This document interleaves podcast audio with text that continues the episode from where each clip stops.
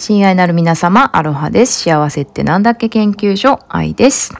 えー、まただいぶ間が空いてしまいました。反省しております。というのもですね、ちょっと、ちょっとこの先日までパートナーが9日間バケーション取ってまして、まあいつもは11月ってね、ちょうど日本に帰って里帰りを満喫しているところなんですけども、今年はね、コロナの影響で、それもちょっと NG ということで、まあ、旅行するにもね、こういう時期なので、バンクーバーもプチロックダウンみたいな感じなので、あんまり不要不急の外出は避けましょうという感じなので、まあ、スクワミッシュというですね、あの、エリアがあるんですけど、まあ、大きな一枚岩が、巨大な岩山があって、森があって、川があって、まあ、ファーストネーションのね、方が、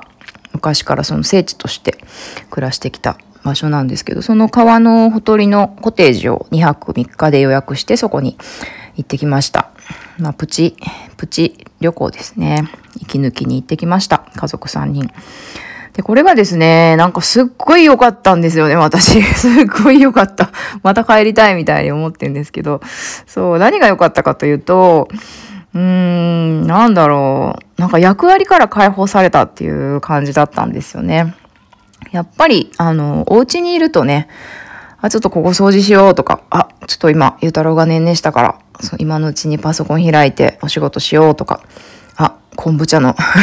昆布茶のマザーがちょっと巨大化してきたから、ちょっとね、液を入れ入れ替えて昆布茶作ろうとか、昆布茶ってあれですよ、紅茶キノコ。まあ、そんなことはいいんですけど、何かしらのね、雑務に常に追われているっていう状態なんですよね。別に追われなくてもいい何かに、常に私は追われていたなっていうことに気づいたんですよね。そのコテージの中で。何も追われるものがないっていう。それは、ただの私でいられるっていうことなんだなって。まあ、ゆうたろうがいるからね、ゆうたろうのことは常に、あの、気遣うっていうかね、ご飯食べさせて、お風呂入って、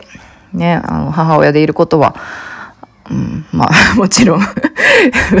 放棄はしてないんですけど、まあそれもね、なるべくパートナーに任せて、自分が自分で、ただの自分でいられる時間っていうのを、あの、非常に満喫できたなって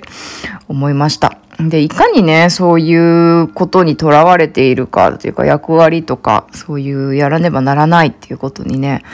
とらわれていく、いるかっていうことにすごく気づきましたね。まあ、そこにね、もちろん行って、あの、本当に、すごくシンプルな、あの、こじんまりしたコテージなんですけど、Wi-Fi もないし、テレビもないし、そういうゆったりした、何にもない、必要最低限のものしかないところでね、お料理したり、本読んだり、まあ、本当にすぐそばが川なので、川に遊びに行ったり、なんかイーグル見に行ったり、っていうそういう時間をね、過ごすまあそういう場所に行くのもいいし、でもその囚われない時間っていうのはわざわざそこに行かなくても、この、この場所、今いるお家、今いる今日、ここ、私がいる場所から始められるのかなっていうふうにも思いました。そんな気づきがあった時間でした。というわけで今日も引き続き良い一日をお過ごしください。バイバイ。